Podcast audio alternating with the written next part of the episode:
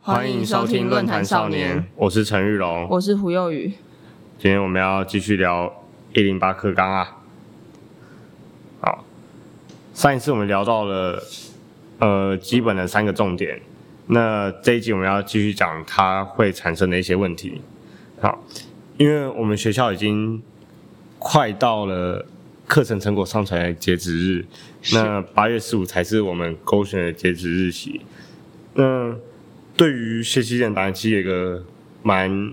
可怕的事实，就是它会不会变成一个军备竞赛？我先讲，啊我先讲，我课程全部传满啊，多多元选修就很多都可以传了啊，什么军歌摘要比赛啊，哦没有军歌比赛那个是在多元表现，哦，啊，就是大家会因为说为了拼学习历程档案的丰富度而一直去做，嗯哼，什么参加各种活动啊、比赛啊、营队啊什么应对那些，这样呃就会造成一个军备竞赛的后果。那万一我今天一直准备这个学习历程档案，那我会不会忽略我的课业？会，不要把共产国家拿出来讲一下，对啊，有点危险，有点危险，不有行点危险，有点危险啊。那所以这会造成说，呃，有些人他可能没办法一次顾到两个地方，嗯，嗯，那嗯，因为我是还好啦，我就是成绩没有下滑都差不多太啊，东西又有传，我觉得还行还还行、 OK 啊。啊，无论你现在你觉得嘞，就是如果这种军备竞赛会不会就是有一种压力，可能老师会要求啊，嗯还是自己对自己未来什么科系，甚至是对那些还迷惘、对自己未来科系要读什么还迷惘的人，这会不会也会是一个嗯比较纠结的地方？嗯，你觉得嘞？我在课业上其实是还好，还好，没有很明显的退步，也没有很明显的进步就普通啦。啊。那个学习历程，我就是有东西在上传，老师提醒了才上传。我不像陈玉荣啊，有东西就直接上传，然后 没有啊传满，，这不是两个一样。 没有啊，就是传满。啊我没有传满，我有顶多就传个五六个。因为像后来军备竞赛，它有一个蛮大的问题是，呃，会不会有人就是连一些比较烂的东西也上传？嗯，然后自你己在说我吗？我没有，我没有，没有，没有，没有，没有，就是例如说，可能今天只是做一个呃国防课的报告，可是那万一我没有呃什么影片档那，那我如果只传一个呃 PPT 的话，这样会不会变成说有点可能会略显不足啦？嗯，那其实很多方法是你可以写说，哎、你在这次做这个课程成果的时这个报告的时候，你有一个什么样的心得？那它变成说，你不只是展现你的作品，你还会有一种呃从中学习那种分享经验的感觉。所以其实蛮多老师都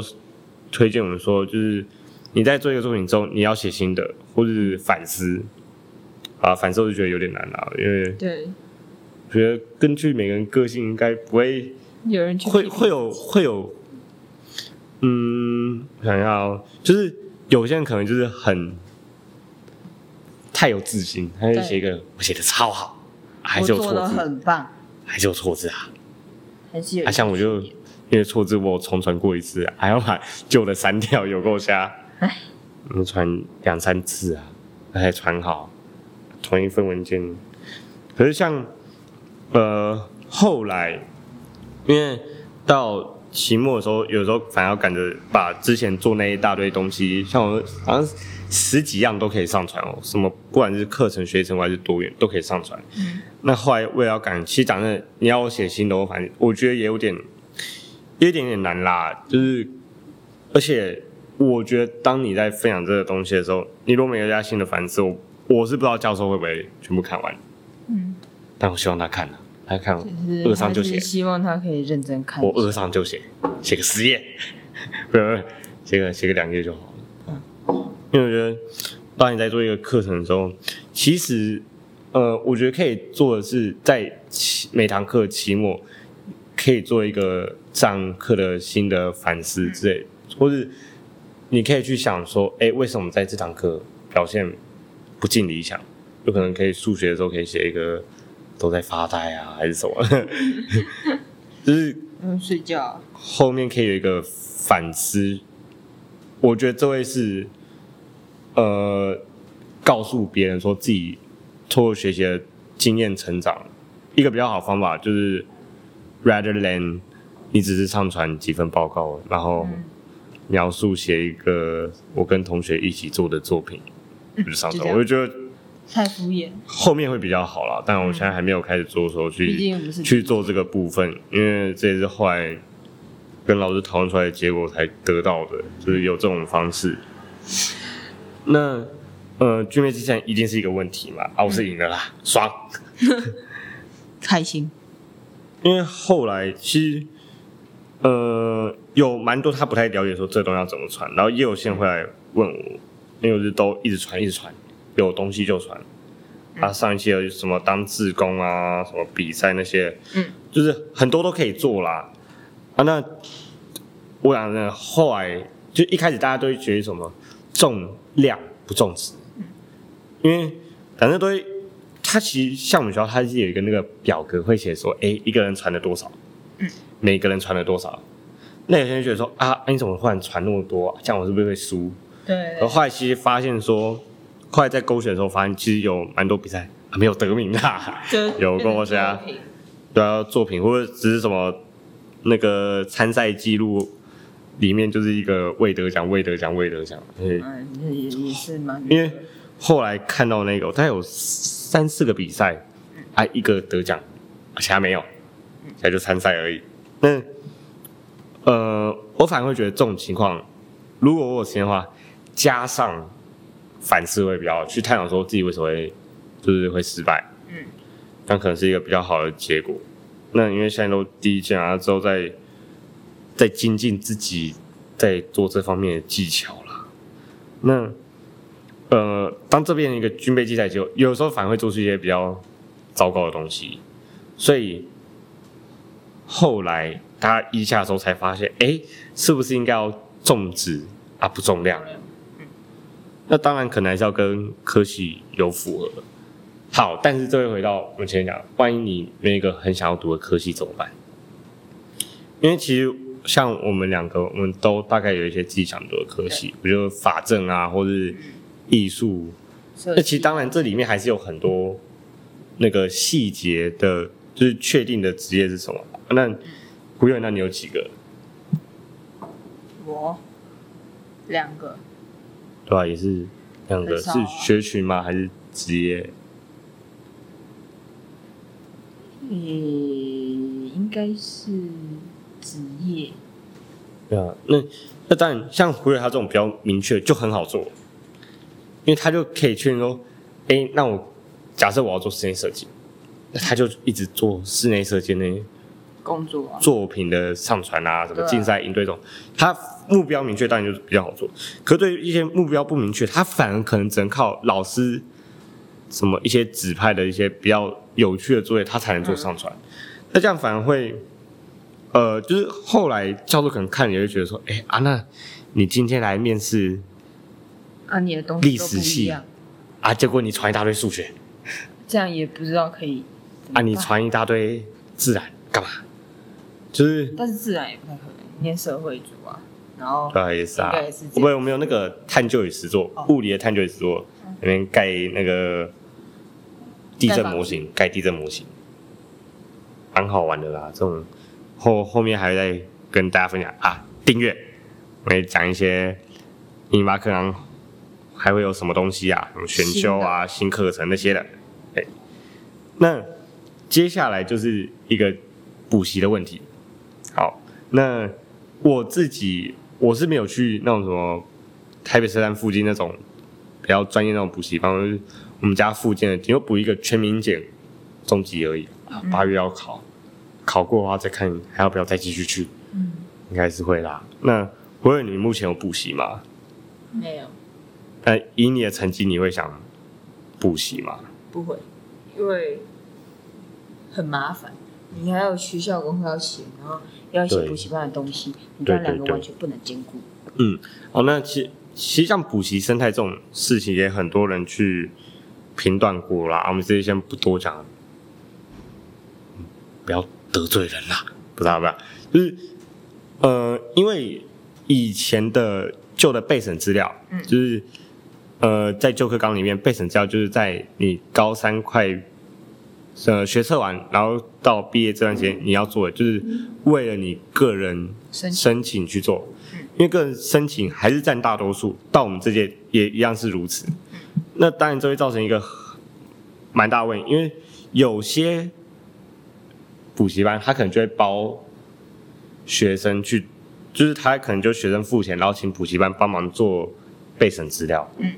这当然会有一个问题嘛，因为这并毕竟不是自己能力啊。我们先不管说这有没有什么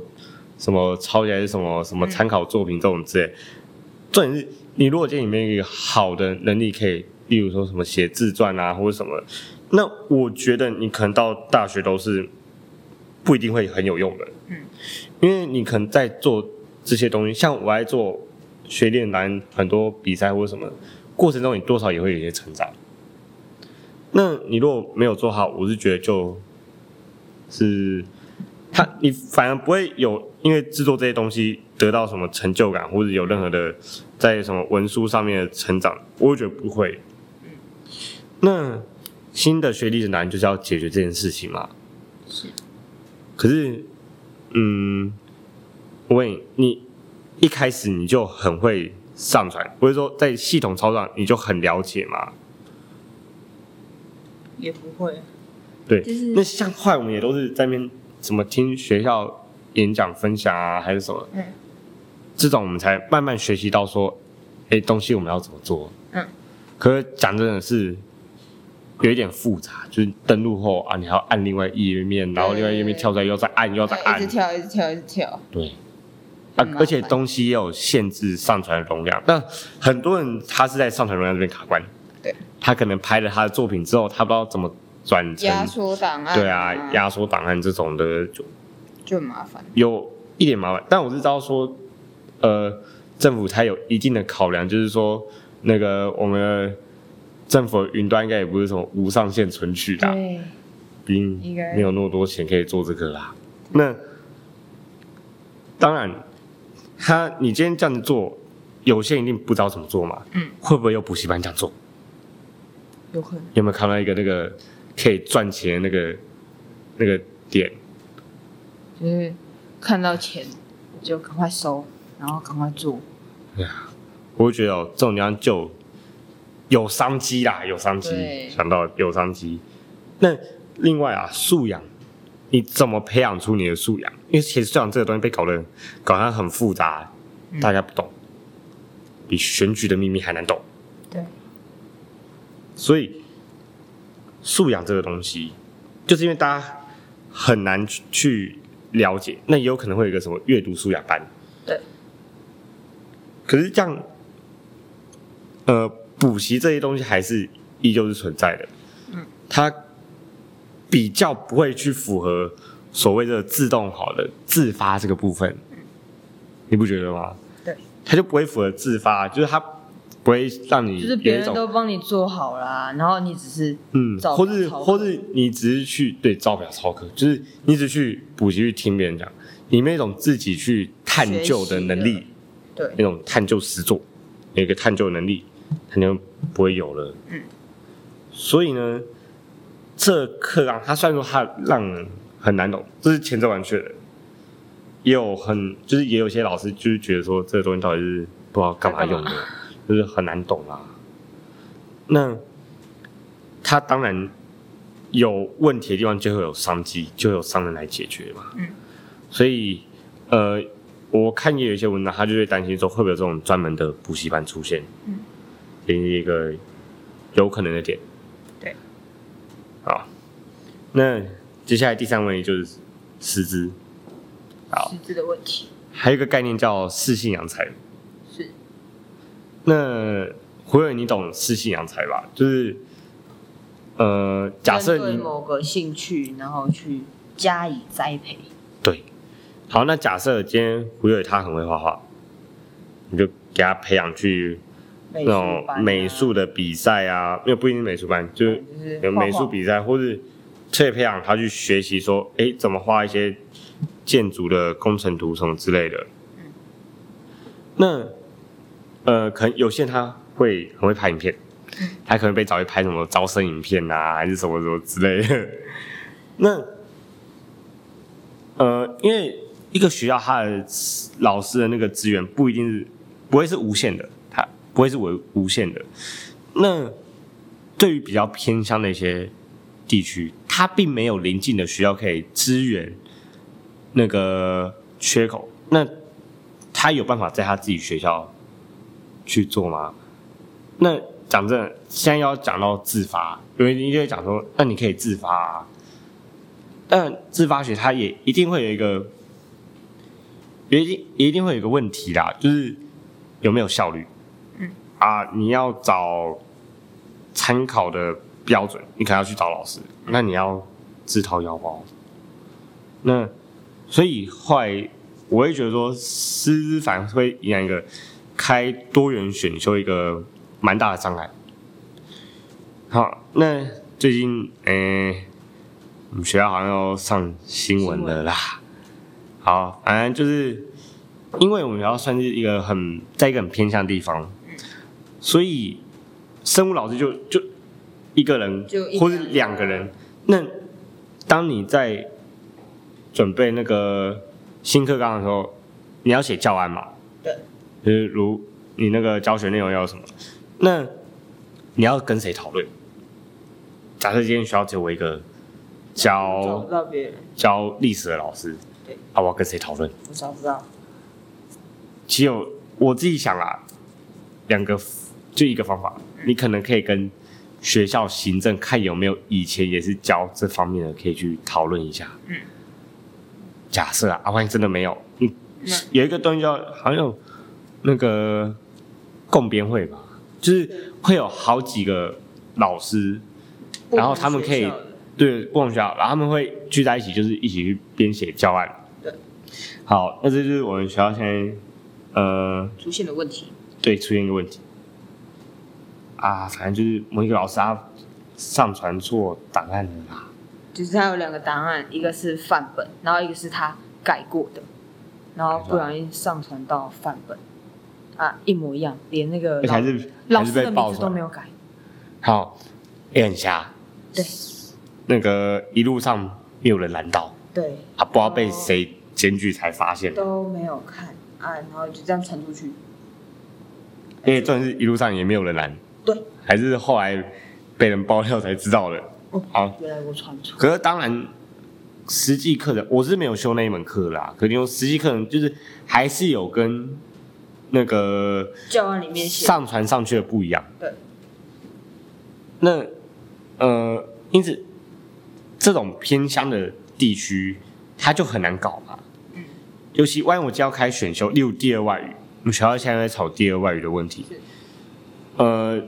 假设我今天是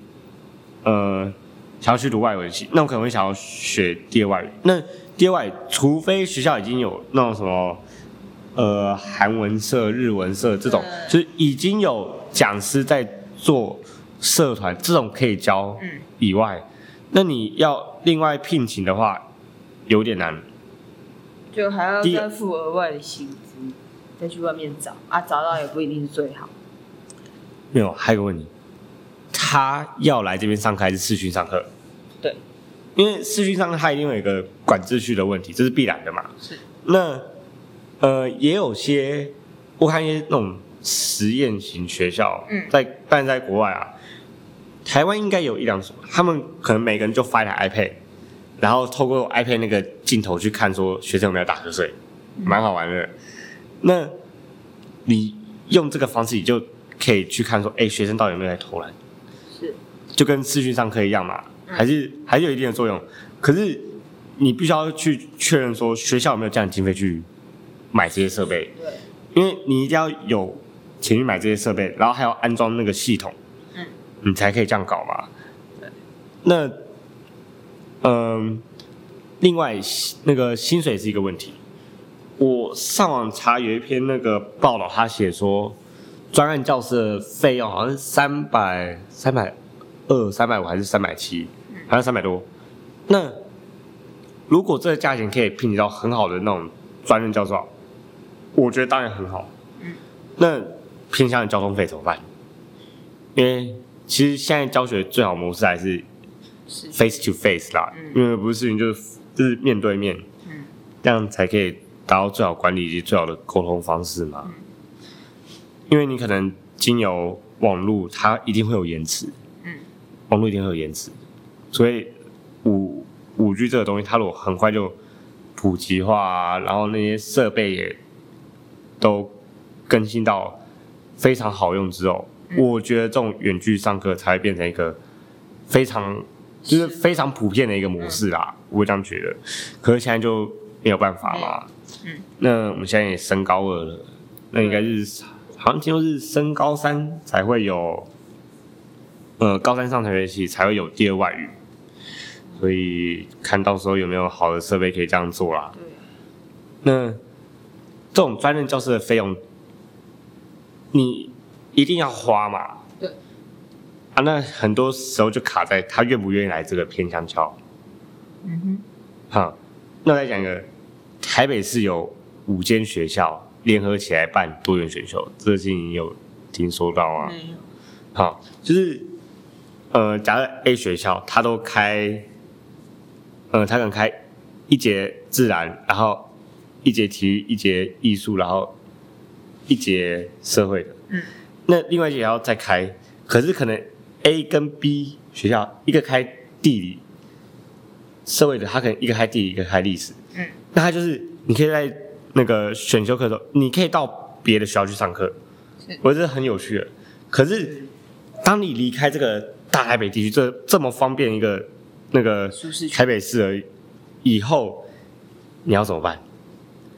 很难搞吧？对，不知对道啊该，怎么像办。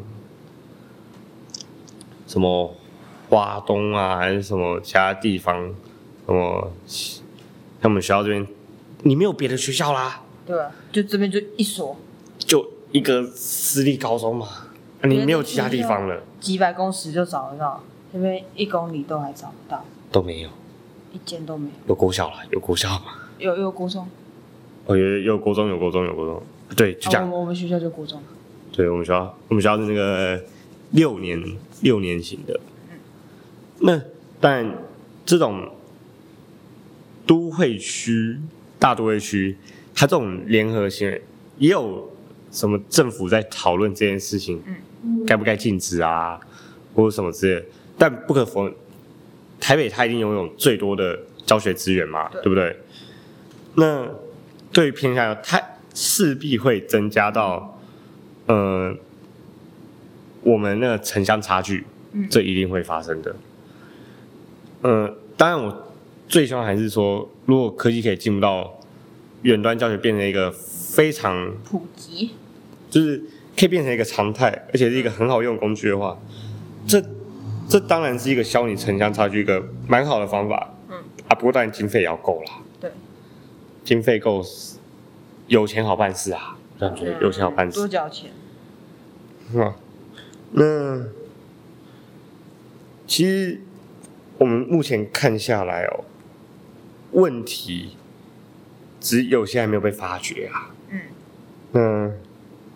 今天我们就先到这边啊，我是陈玉龙，我是胡有余，拜拜。再见。